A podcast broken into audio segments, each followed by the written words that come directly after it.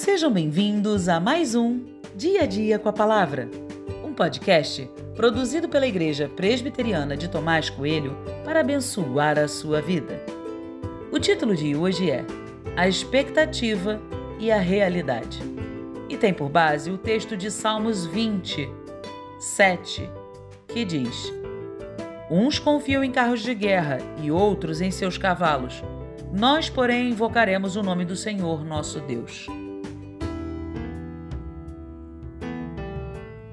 Esse pequeno verso me fez pensar na relação entre expectativa e realidade.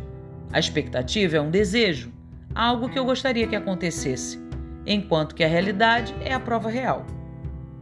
Espera-se que todo discípulo de Jesus seja alguém que confie no Senhor de todo o seu coração.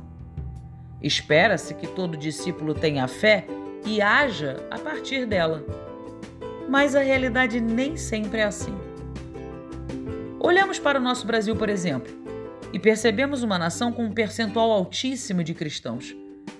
Contudo, cada dia que passa, o país piora em todos os sentidos. A corrupção se alastra, a violência aumenta, tudo parece piorar. Escândalos e mais escândalos estão ligados aos nomes dos crentes. Até termos estranhos, como narcopentecostalismo, que seria a conexão do tráfico com o mundo evangélico, começam a surgir. Olho para os números e certamente minha expectativa é outra. Esperava que a propagação do Evangelho trouxesse uma mudança na estrutura social do nosso país.